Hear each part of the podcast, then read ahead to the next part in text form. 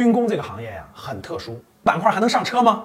有以下几点：第一个，军工的年报、财报里面都不能出现具体的产品，所以它年报就是产品 A、产品 B、产品 C，你很难从它的公开资料当中查明白它到底是什么产品赚钱，对吧？是产品赚钱还是维修赚钱等等，是很难查明白的。这是第一点，因为它涉及到涉密了，所以是保密性行业。第二，大家都知道军工行业，我问大家客户是谁？其实你稍微动脑筋就知道，军工行业的客户是什么？是国家军队的购买资金，对不对？那军队的购买资金从哪来的？军队又不创收，是国家的财政收入里面的国防经费。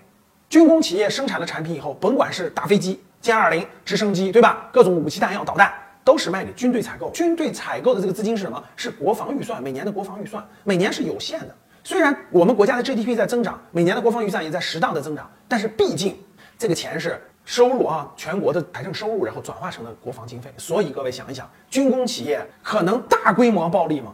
仔细思考思考。所以军工企业又要不断的研发，对不对？研发新产品，不断的更新迭代，武器装备的升级需要资金。国家的这种国防经费是有天花板的，不能超过多少的预算啊，对吧？每年的这个财政预算的多少是用于国防经费的。所以，为什么前一阵儿军工行业很多也要集采呢？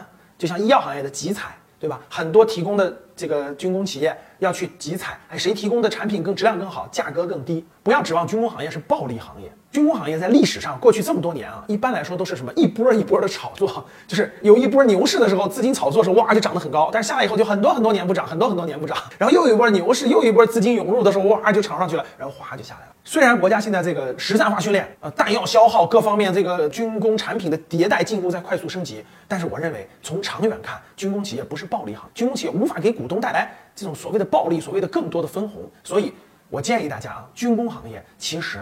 如果你不是深入了解这个行业的，不了解这个行业的这种历史的这种周期性的话，不建议大家追涨，不建议大家碰。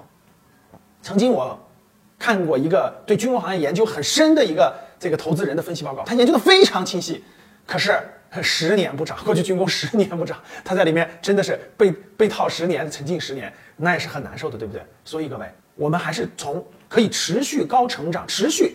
低成长、中成长、高成长的行业当中选择，我们可以能高分红、能够带来高额利润的行业里面选择优秀的公司，成功概率更高。你听懂了吗？